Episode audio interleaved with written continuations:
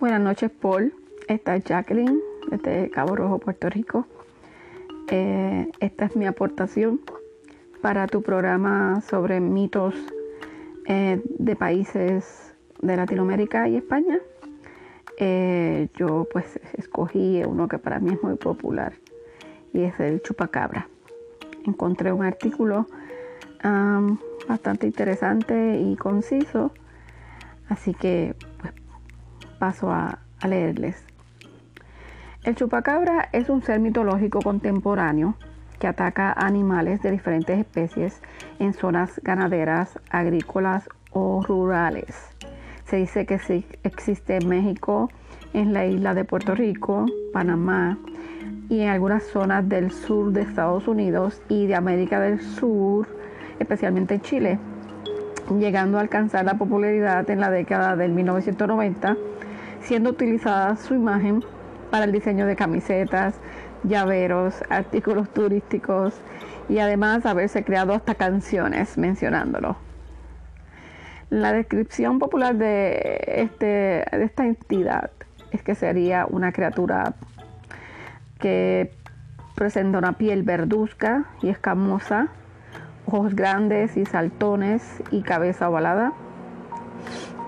Esto sería una vaga descripción que coincide con otro ser de la mitología contemporánea, conocido como los seres alienígenas grises.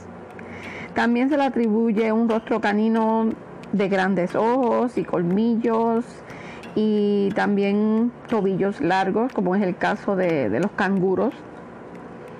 Además, presenta una estructura corporal humanoide un tanto encorvada, con una hilera de espinas dorsales y a veces pues también se ha dicho que tiene alas similares al murciélago y que sobresalen en su lomo.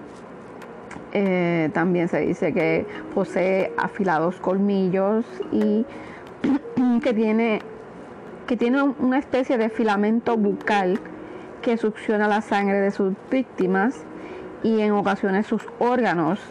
Eh, esto de succión de los órganos eh, se ve en los animalitos de diferentes especies que son pues bien tiernecitos, recién nacidos o algo así, podríamos decir. Y eh, además posee garras como extremidades, unas garras bastante largas.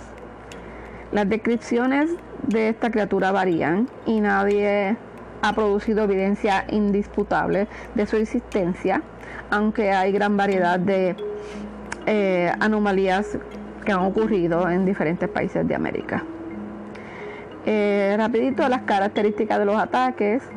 Los animales muertos, presuntamente por el ataque del chupacabra, no presentan sangre en sus cuerpos.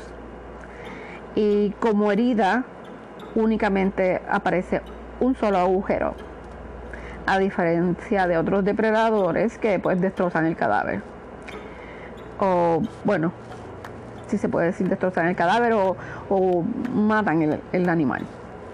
Comúnmente ningún animal reacciona alarmado. Este, esto yo digo que es la parte más misteriosa. Eh, comúnmente ningún animal reacciona alarmado o presenta algún tipo de resistencia. Eh, dueños comúnmente no reportan haber escuchado ruidos extraños, aunque yo al final te voy a comentar de una experiencia de una vecina mía muy cercana con, un episodio de, del chupacabra. Y y ni siquiera ocurren ladridos de perros guardianes eh, en las casas donde ha ocurrido los ataques. Eh, y pues nada, no, no sé. Eso es el gran misterio, o sea, que, qué tipo de poder especial tiene que yo digo adormece, adormece a las víctimas. Se indica comúnmente la falta de huellas del animal atacante o si se presentan son escasas, similares a las de un canino de gran tamaño, algunas de las cuales presentan una prolongación en forma de talón. También llama la atención que estas pisadas se encuentran a diferentes distancias, eh, en algunos casos entre 4 a 5 metros, indicando pues que posee una gran habilidad de saltar. Eh, comúnmente, yo diría lamentablemente, no hay testigos directos de los ataques. La mayoría de los ataques no corresponde a... perdón. La mayoría de los ataques que no corresponde a estas características, normalmente luego de una investigación corresponden a ataques de algún tipo de animal nativo de la zona.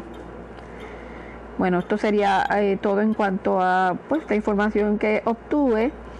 Eh, la experiencia que les quiero compartir es que pues cuando yo vivía en el pueblo de Arecibo, eh, mi vecina de frente a frente de, mi casa, un día pues me llamó y me dijo, mira, tengo que contarte esto porque acaba de pasar y mañana va a salir en las noticias. sucede que Em, anoche en casa de mis papás, pues ellos estaban viendo la televisión, pero pues sintieron un ruido fuerte de como un pájaro que cayó sobre el techo, la casa de, esta familia eh, bien humilde, de madera y techo de zinc. Entonces, este, ellos sintieron, bueno, ellos se preguntaron qué clase de pájaro puede eh, crear este sonido, como que era muy pesado. Y pues según caminaba, por el zinc, pues eh, se oía, eh, si se puede decir, el crujir de como cuando una garra pasa por, pues, por encima del metal. Como digo yo, ese sonido que da de entera. Pero yo sé que tienes la idea. Así que al otro día ellos descubren que de, las gallinas y los diferentes animalitos que tenían de granja, pues estaban, habían creo que eran 11 gallinas muertas dentro de sus jaulas, sin una pizca de sangre y solamente un agujerito. Eh, habían conejos también muertos y hubo el caso de un conejo bebé que pues no solamente le faltaba la sangre, sino también le faltaba el cerebro. Eh, efectivamente, al otro día salió la noticia. Eh, lo triste es que pues no, no fue hasta hace poco, como unos 4 o 5 meses atrás, que hubo un ataque y pues por primera vez se llevaron a uno de los animales para hacer una necropsia. Este, dijeron que iban a hacer pruebas de DNA y pues como que por primera vez lo vieron con más, eh, desde un ángulo más científico e investigativo. ¿Qué ha pasado con esos resultados? Nada. Yo he hecho búsqueda y no aparece nada. Teoría conspirativa, no creo, pero pues lamentablemente no hay un seguimiento. Eso es todo por mi parte, espero que pues lo hayan disfrutado y pues como siempre Paul, te deseo todo el éxito del mundo, eres un, chico encantador y con muchísimo talento. Y me alegro de haberte pues conocido, eh, si se puede decir aunque no estamos tan lejos físicamente y, pues eso apenas hace unos días, como bien dice, pero pues sí te tengo un aprecio especial y te valoro mucho por tus talentos y por tus ocurrencias cómicas también. ¿Ok? Me despido entonces, buenas noches y hasta luego.